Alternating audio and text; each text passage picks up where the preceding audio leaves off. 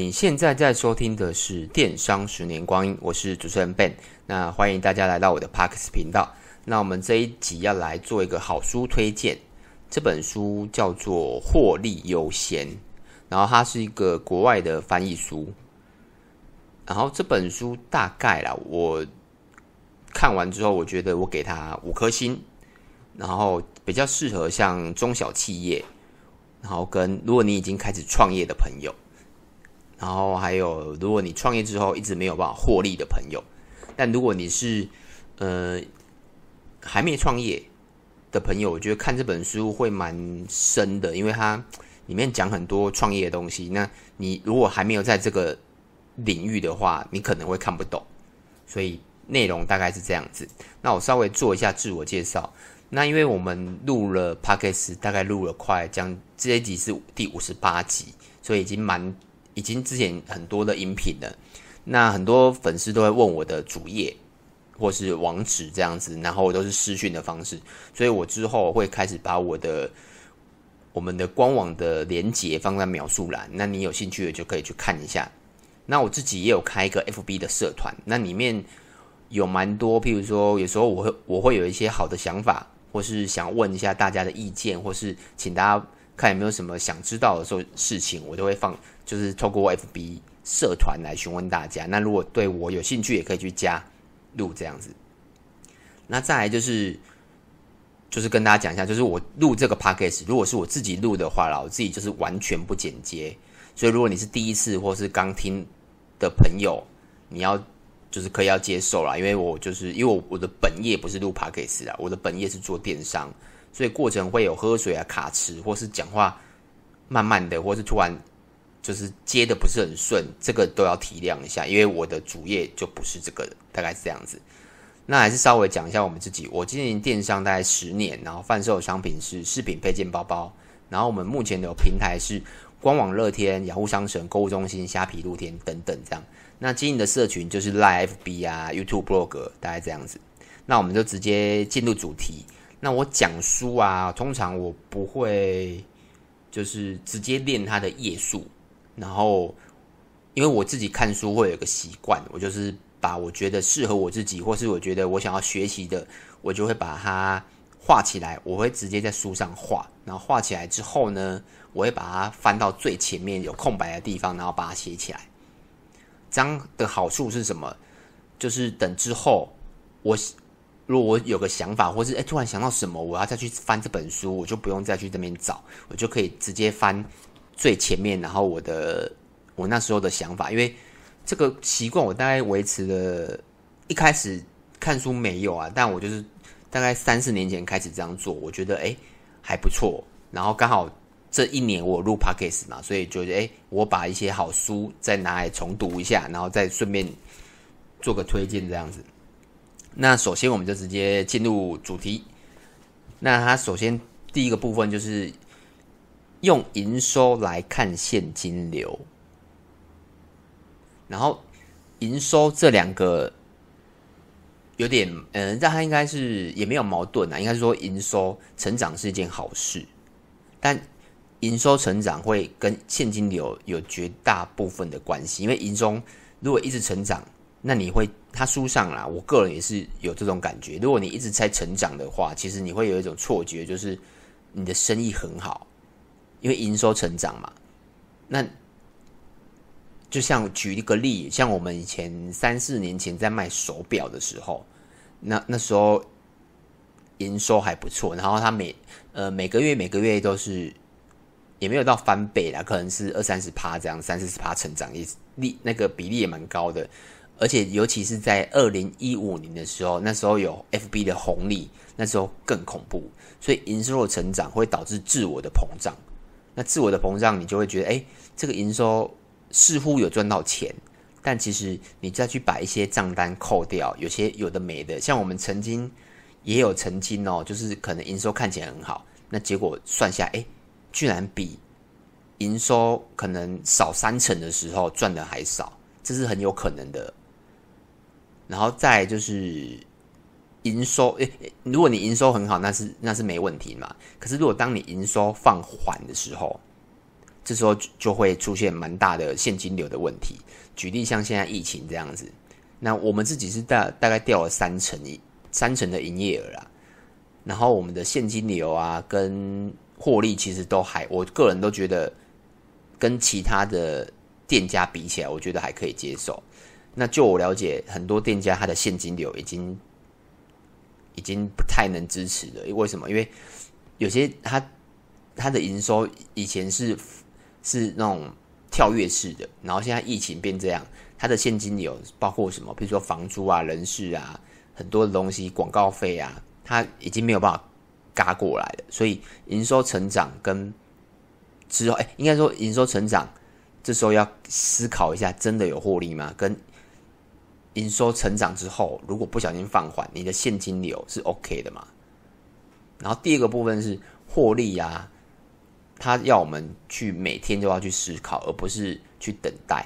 譬如说，你明明知道这个商品它不赚钱，可是你有时候会想说啊，没关系，在就是为了要有它的营收嘛。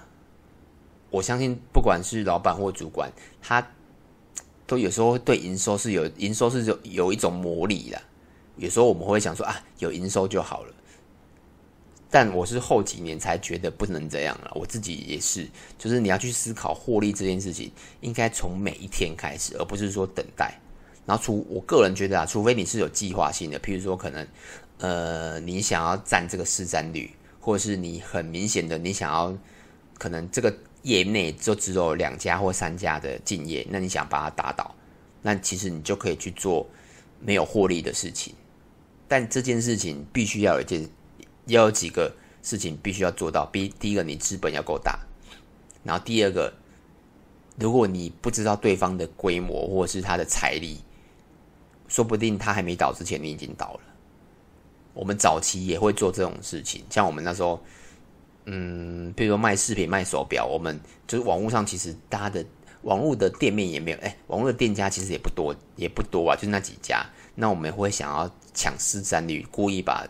价格定得很低，但后来我们发现，你卖的更多，并不代表你更有更大的获利，所以我们后来就是尽量不去做这件事情，就是市占率的问题，我们就不会去做这样子。然后接着就是获利有，诶，这个我刚才有讲过，就是你要去思考哪些商品才是有获利的。而不是为了成长而失去效率。那有什么例子？我们自己的例子啦，像我们之前有卖过，呃，女生的配件，诶，应该说女生的一些，譬如说法式啊，或者是还有我们曾经也卖过迪士尼的商品，就是一些女生会用的迪士尼的商品，然后还有一些三 C 类，然后呃，还有什么男鞋也卖过。对，我们卖过非常非常多的，就是你从头到脚，基本上我们能碰的配件，基本上都碰过。那那时候我们思考是什么？就是为了成长，所以我们失去了效率。为什么？因为像很像三 C 类，它是有问题，它非常的容易断货，而且非常容易，速度非常的快。那你必须要去配合它的速度，所以你会失去你的效率。然后还有容易断货商品也是，像我们我们自己本身有在卖呃 Seiko 的闹钟跟时钟。那 Seiko 时钟闹钟啊，它有个问题就是它非常容易断货，因为它是从日本原厂那边过来的。那基本上断货那就没有了。可是我们的商品都是要实际去拍摄嘛，因为你做电商，你一定要拍商品。那我们早期也会去拍摄，可是因为它断断货比例有高达五成。就等于你进五十样一百款商品，它有五十款会断货，那比例太高了，所以我们后来还是想要卖它，但我们就会去选择去直接抠原厂的图片，这也是个方法啦。就是我们你看，我们这样还是就是为了要卖这个商品，但就是去找了一个比较有效率的方法，大概是这样子。然后要花钱的时候。呃，更正一下，就是有人会常说啦，就是要赚钱，你就必须要先花钱。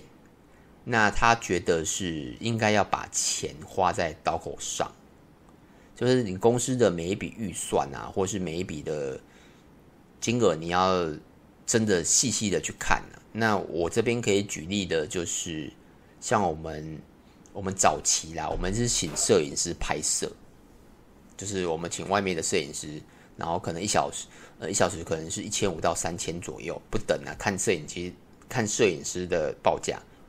那后来我们这几年，因为我们自己陆陆续续有购买了一些呃单眼跟一些设备，然后我们慢慢的也，我自己本身也下去学摄影，然后譬如说可能怎么打光啊，然后怎么怎么怎么色差怎么做啊，很多，但没有到很深啊，就是基本上我们自己符合我们自己要的就可以了。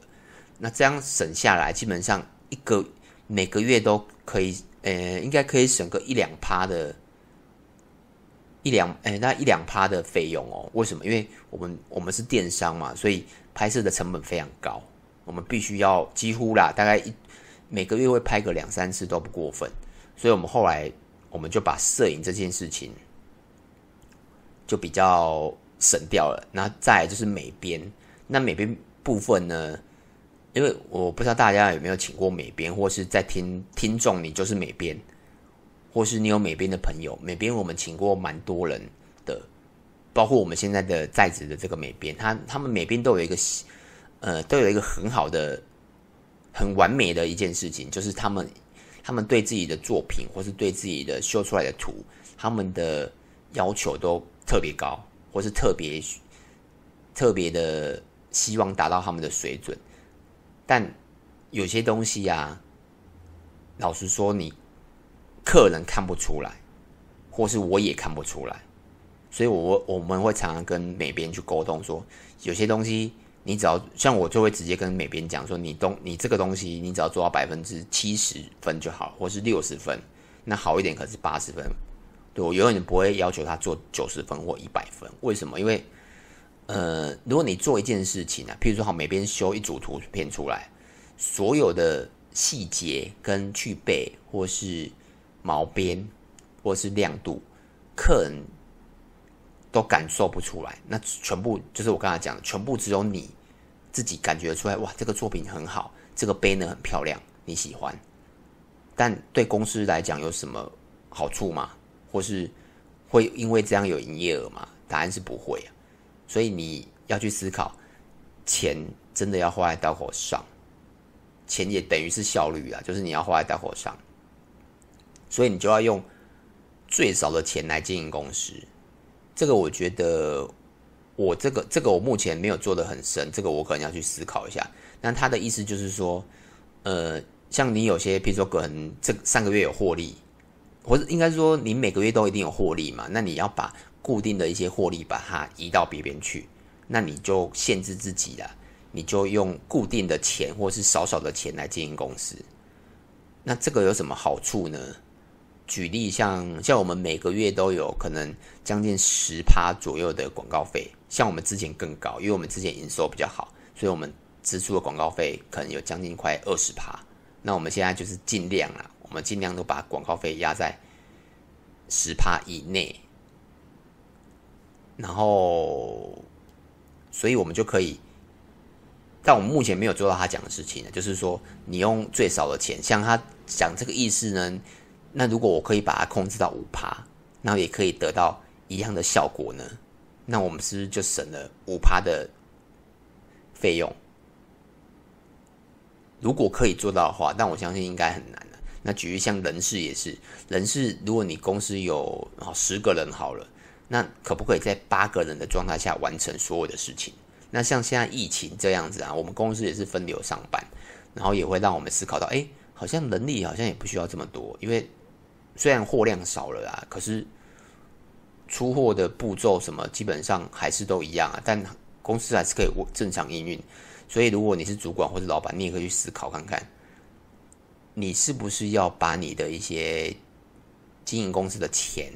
然后来思考看看，如果把它降低个一趴两趴，甚至多一点，如果可以完成一样的事情，那你何必花这些钱？那这些钱就等于是你的获利了。那获利的条件就是必须要有高毛利嘛。那高毛利之，你就是很多像很多粉丝也问我说，哎，他卖商品，但很多都是，比如说可能基，诶，毛利很低，然后他想要追求高毛利或是爆品，哎不，哎跟这样不是爆品，而是爆，也不是说暴利，就是高毛利的东西，那他怎么做？那通常我也这个问题很难回答，因为我根本就不知道他的他的商品是什么，我甚至连网页都没看到。对啊，所以要高毛利之前，你要先去思考你的商品有符合高毛利的价值吗？像我们自己卖的卡西欧手表，那我一直其实我一直有在讲，我们卖卡西手卡西欧手表，我们是全台湾保固三年的店家，所以你从台湾基隆头，然后走到屏东尾，你应该几乎啦，我不敢说全部。但我相信应该找不到，不好意思，你应该找不到可以保护你三年机芯的卡西欧店家。那只有我们。那你说为什么我们做得到？因为我们把成本吃下来。第一个，我们把成本吃下来，然后第二个，我们卡西欧卖的比别人贵，所以我们有多余的毛利。